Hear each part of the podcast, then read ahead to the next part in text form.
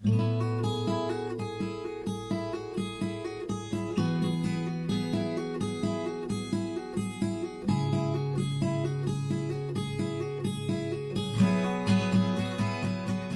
pessoal, a graça e a paz do nosso Senhor Jesus a todos vocês. Quero aqui nesse início de semana te desejar uma excelente semana na presença do Senhor nosso Deus, que Ele possa te abençoar, te fortalecer, te guardar, te proteger, te direcionar em todos os seus passos. Quero aqui é, te incentivar a curtir, a comentar e a compartilhar com seus amigos, contatos e familiares essas devocionais, para que possamos expandir o reino de Deus e trazer luz a esse mundo tão escuro. Se você tem sido abençoado, faça isso. Se você ainda não é inscrito no nosso canal, inscreva-se ainda hoje e ative o sininho das notificações. O texto que trago para nossa reflexão hoje é um texto muito atual porque se cumpre em nossos dias. Está no Evangelho de Lucas, capítulo 21, a partir do verso de número 9, que diz o seguinte: Quando ouvirdes falar de guerras e revoluções, não vos assusteis, pois é necessário que primeiro aconteçam essas coisas mas o fim não será logo. Então lhes disse: Levantar-se-á nação contra nação e reino contra reino.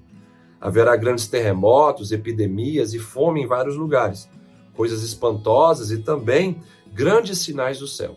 Verso de número 13. E isto vos acontecerá para que deis testemunho. E verso de número 28 vai dizer o seguinte: Ora, ao começarem a suceder essas coisas, exultai e erguei a vossa cabeça, porque a vossa redenção se aproxima.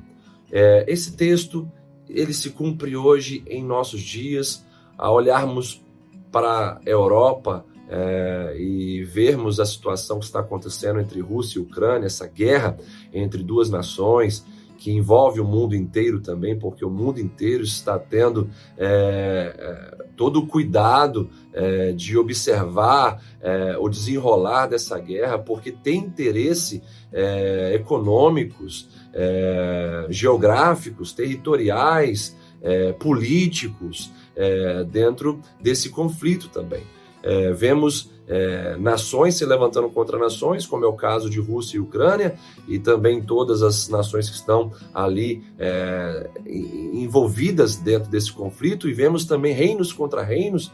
É, quando se fala de reino aqui, se fala de economia, então nós temos visto sanções é, econômicas é, sendo é, emitidas principalmente em relação à Rússia, e isso envolve é, economia se levantando contra a economia, é, se cumprindo então esse texto nos nossos dias. A epidemia é, que nós estamos vivendo através da pandemia do coronavírus, que envolve o mundo inteiro, é, como resultado da pandemia e dessas guerras e revoluções, vemos fome em vários lugares, vemos o alastrar de doenças, que Jesus vai falar de pestes também, é, oriundas é, dessa pandemia, oriundas também é, da miséria que a pandemia gera, da, da, da miséria também que a guerra gera. É, Para vocês terem ideia, a cada dia é, de guerra ali entre Rússia e Ucrânia, a Rússia está investindo 100 bilhões de reais. 100 bilhões de reais é o custo diário dessa guerra.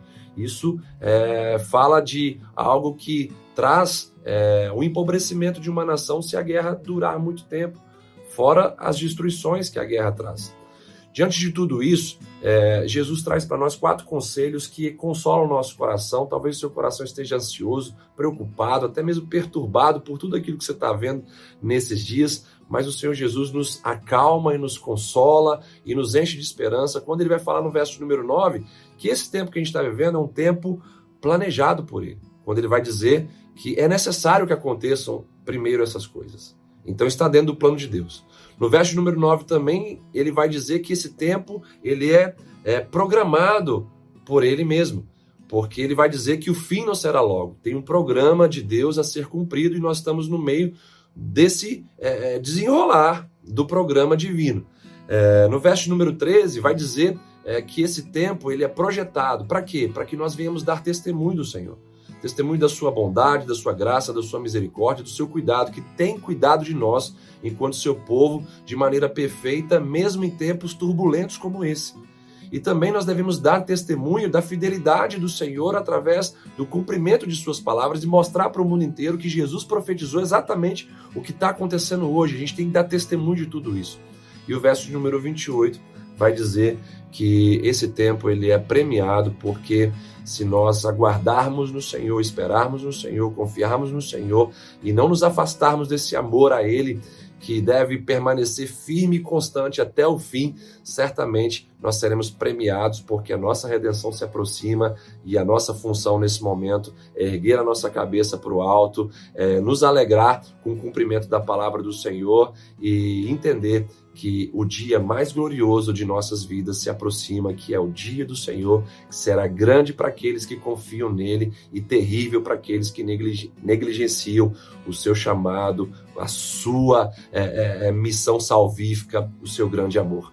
Que Deus te abençoe, te fortaleça, te encha de esperança e que esse texto possa consolar o seu coração, porque o tempo que nós estamos vivendo, ele é planejado, ele é programado, ele é projetado pelo Senhor e ele é premiado também, é, vindo da parte do Senhor esse prêmio para todos aqueles que nele confiam e esperam. Que Deus te abençoe, uma ótima semana e até a próxima devocional.